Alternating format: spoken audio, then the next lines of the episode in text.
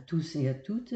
Voici donc notre troisième rencontre autour des psaumes et aujourd'hui nous abordons la première attitude de base qui est donc l'admiration.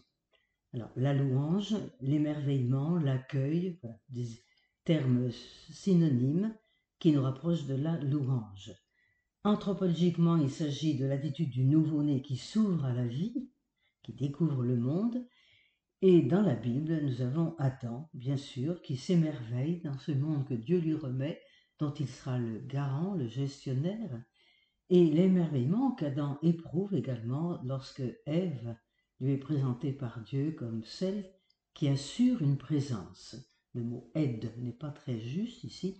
Ève est vraiment celle qui assure une présence auprès d'Adam. Et comme le dit le père Beauchamp, nous avons à ce moment précis de l'admiration d'Adam, le premier magnificat de la Bible. Celle-ci est vraiment l'os de mes os, dit Adam, qui découvre qu'il est Ish devant Ève Isha. Voilà, donc nous ferons d'abord une petite remarque sur la louange, de façon anthropologique, puis à travers la Bible, quelles sont les attitudes de louange qu'on y trouve, quelle théologie de la louange on peut en tirer, et nous lirons le psaume 8 comme très bel exemple de la louange. Donc, nous pouvons dire que la louange exprime les sentiments de l'homme, découvrant la création visible et percevant en filigrane les traits du Dieu invisible. Je pense ici ce grand poète euh, qui dit, euh, c'est pas Bernanos, mais qui dit, voilà, qui fait dire à Dieu, la foi, ça ne m'étonne pas, j'éclate tellement dans ma création.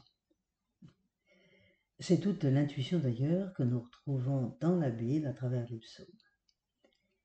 Donc la louange, c'est l'attitude initiale, celle par quoi commence toute vie, le premier mot de la louange est le cri, cri de vie, d'accueil à la vie, extériorisation de cette première conscience de vivre. Cri de l'enfant qui sort du sein maternel parce que c'est bon de vivre, mais cela fait mal de quitter le sein maternel. Le cri d'accueil est la forme primitive de la louange. Louer, c'est répondre. C'est entrer dans le dialogue entamé par autrui. Admiration, interrogation, émerveillement, félicitations, la louange n'est jamais un acte solitaire, elle est toujours dialogale. Alors, voyons un peu plus à travers la Bible, de plus près.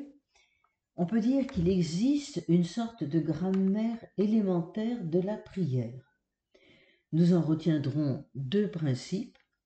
Le premier, c'est que la louange est le commencement et la fin de toute prière.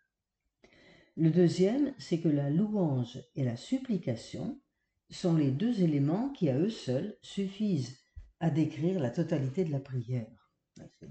Deux, grands, sentiments autour desquels, entre lesquels nous faisons osciller nos sentiments et donc notre prière. Ceci est confirmé par plusieurs formules de Saint Paul, exemple dans Philippiens 4, 6. Par la prière et la supplication accompagnée d'actions de grâce, faites connaître vos demandes à Dieu. Toujours Saint Paul dans les Colossiens chapitre 1 verset 3, nous rendons grâce à Dieu dans la prière que nous ne cessons de lui adresser pour vous. Donc ces deux dimensions de la prière forment un couple dont on peut constater l'existence à travers tout le psautier. Donc nous voyons bien que la louange et le remerciement sont nécessairement au cœur de la prière parce qu'il faut sortir de soi pour prier. Nous partageons le salut avec d'autres et le salut nous le recevons d'un autre. L'homme sauvé va donc louer pour le salut qu'il partage et remercier pour le salut qu'il reçoit. On reconnaît l'homme sauvé à sa louange et à sa notion de grâce. Louange et remerciement sont l'expression parfaite du salut. Le mal nous met en prison. Le salut est délivrance. L'envie est le gardien de cette prison. Le dispositif de la liberté construit à l'envers. La louange se réjouit d'un bien dont profitent les autres. Voyons quelques exemples dans la Bible. Nous en prendrons quatre. Trois dans l'Ancien Testament, deux dans le Nouveau Testament. D'abord, premier exemple, en rapport avec les psaumes, représente David en conflit avec Saül. Le roi Saül est un géant triste, en proie aux attaques d'un esprit mauvais. Son sort le conduira d'échec en échec vers le suicide. Pour soulager le roi dont l'esprit est menacé par tant d'ombres, ses familiers appellent David. Et voilà ce que nous lisons, premier livre de Samuel, chapitre 16, verset 23. Lorsque l'esprit était sur Saül, David prenait la harpe et jouait de sa main.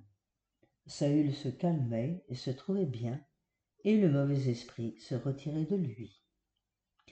Donc, nous voyons bien que Saül est un être orienté vers la mort. Nous lisons dans Ben Sirac, chapitre 30, verset 23, La tristesse en a tué beaucoup. On trouve comme seul remède à ce mal la harpe de David, et le remède agit. Or, la personne de David est le symbole de tout le psautier. Le récit exprime à merveille que les louanges davidiques sont un remède contre la tristesse mortelle.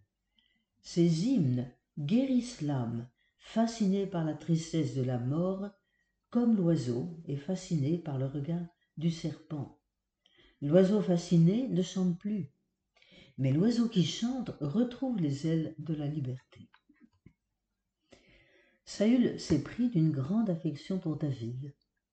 Mais lorsque l'esprit de la mort reprend vigueur en Saül, cette affection devient envie destructrice.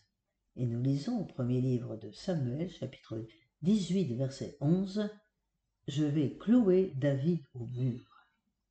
Saül donc en état de dépression. Donc euh, voilà, nous sommes dans le combat de la mort, de la liberté, de la mort et de la louange.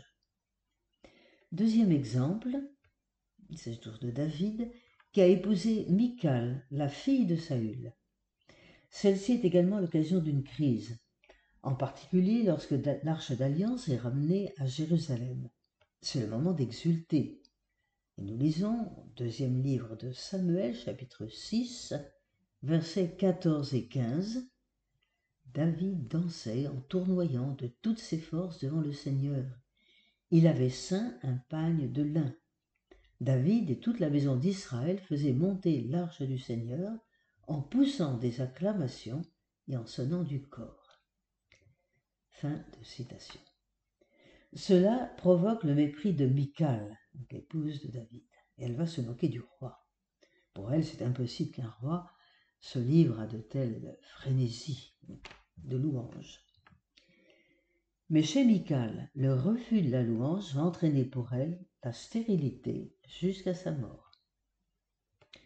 Troisième exemple, toujours dans l'Ancien Testament, c'est l'image des trois jeunes gens dans la fournaise au livre de Daniel. C'est la délivrance des croyants. Daniel est jeté dans la fosse au lion parce qu'il avait eu foi en son Dieu dit le livre de Daniel au chapitre 6, verset 24. Puis les jeunes gens sont jetés dans la fournaise et prononcent une grande louange. Pendant ce temps, le roi de Babylone les voit en liberté qui se promènent dans le feu sans qu'il leur arrive rien de mal. Daniel chapitre 3 verset 25. Le fameux cantique des trois jeunes gens dans la fournaise toujours Daniel chapitre 3 versets 51 à 90, semble être là pour nous faire comprendre que louange et libération sont une seule et même chose. S'ils ont la force de louer dans les flammes de la mort, c'est que Dieu les ressuscite. Leur cantique appelle à la fois la première, la deuxième création, pour que tout atteigne ensemble la fin de toutes choses, la louange de la gloire de sa grâce, comme dira Saint Paul dans les Éphésiens chapitre 1 verset 6. Passons au Nouveau Testament. Il s'agit de Marie qui visite Élisabeth, nous sommes dans Saint Luc au chapitre 1. Visitée par Dieu, Marie à son tour visite Élisabeth. Élisabeth loue Marie en la félicitant. Bienheureuse celle qui a cru. Luc 1, 45. Nous assistons à la naissance d'un chant de louange, le Magnificat. La louange est donc une communion. Autre exemple toujours pris dans le Nouveau Testament, dans les évangiles en particulier, nous voyons que les personnes guéries viennent rendre gloire à Dieu. En Luc, chapitre 18, verset 43, tout le peuple, voyant cela, fit monter à Dieu sa louange. Passons dans les Actes, chapitre 2, verset 47. Il louait Dieu et trouvait un accueil favorable auprès du peuple tout entier. Donc, si nous voulons résumer ou faire ressortir un peu ce qu'on pourrait appeler une théologie de la louange, la louange consiste à être soi-même devant Dieu. Elle consiste à exister par Dieu, par lui, et donc à consentir à exister par Dieu. C'est donc aussi laisser Dieu être Dieu devant soi. Louer, ce n'est pas supprimer la distance infinie entre Dieu et nous, c'est aller à sa rencontre, à travers cette distance. Non seulement Dieu parle ou se fait proche, mais encore il met sur les lèvres du psalmiste les mots de la réponse. Le champ d'action de la louange ne peut être que la réalité créée pour sait la regarder avec admiration.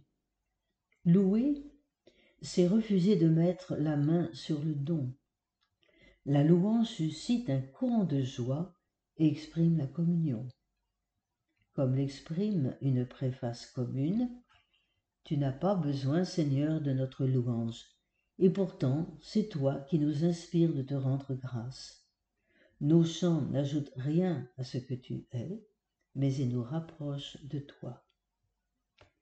Pour la Bible, le temps de la vie est celui de la parole de louange comme l'affirme Ézéchias en Isaïe chapitre 38, verset 19.